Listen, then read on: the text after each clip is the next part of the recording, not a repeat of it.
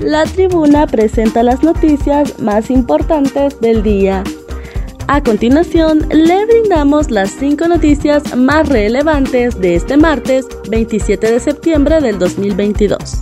Carlos Umaña asegura que todavía existen mafias operando en la CESAL.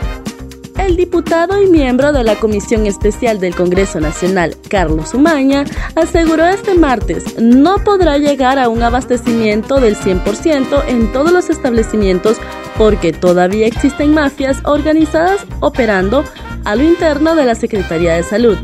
Según el también diputado del Partido Salvador de Honduras, han encontrado aspectos muy interesantes como el desabastecimiento de productos en los hospitales en un 60 a 80%, pero ese 20 o 40 faltante son medicamentos esenciales y por tal razón los pacientes salen inconformes. Además, aseguró que la licitación y compra directa de medicamentos culminó este mes de septiembre. En ese sentido, 37 productos comenzarán a llegar hasta la próxima semana, lo que quiere decir, según la promesa del ministro de Salud, José Manuel Matthew, que los próximos 15 días se terminaría el abastecimiento de los medicamentos vitales y esenciales declaran sin lugar el recurso de reposición a favor del excongresista Reinaldo Economo. Corte Especial de Apelaciones del Circuito Anticorrupción que confirmó el auto de formal procesamiento por lavado de activos en contra del exdiputado Reinaldo Giovanni Funes tras su implicación en un megafraude en el Instituto Hondureño de Seguridad Social que en total ascendió a 158 millones de lempiras. Dicha determinación se dio luego de que se celebrara sin lugar el recurso de reposición interpuesto por la defensa privada del acusado a quien en el pasado 19 de septiembre se le revocó un sobreseimiento definitivo otorgado el 16 de noviembre del 2021 por un magistrado de la Corte Suprema de Justicia, inicialmente designado como juez natural en la causa instruida al entonces congresista, a quien en ese momento se le decretó auto de formal procesamiento únicamente por el delito de fraude a título de cómplice necesario padre pide ayuda para pagar el rescate de su hija secuestrada en México.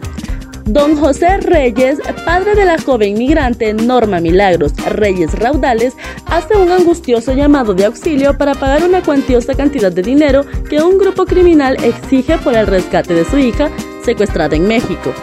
Es triste y lamentable. Mi hija decidió viajar hace 15 días a Estados Unidos y fue secuestrada en Monterrey, en México tenemos que pagar hoy martes 27 de septiembre 7 mil dólares, es decir, unos 172 mil 480 lempiras por su liberación, expresó con preocupación el padre de la joven migrante. Agregó que hay dos personas más secuestradas. Estos son Osman Edilberto Cáceres Figueroa, de una edad de entre 40 y 50 años, y su hijo Said Cáceres, de 22 años. Nosotros tenemos familia en Estados Unidos y nos han estado ayudando, pero no ajustamos todo ese dinero.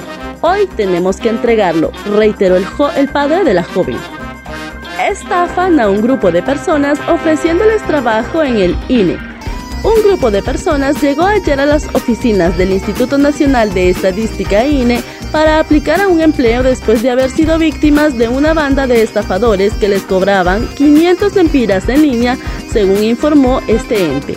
Mediante un comunicado, el INE aclaró que se trata de personas inescrupulosas que se están haciendo pasar por empleados de la institución para sacar un beneficio económico, prometiendo la contratación de un empleo, lo cual es totalmente falso.